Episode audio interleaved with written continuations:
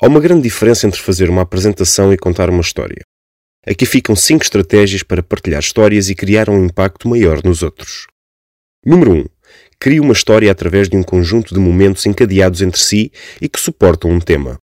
Tenha heróis que resolvem complicações para o ajudar a cativar os outros. Número 2.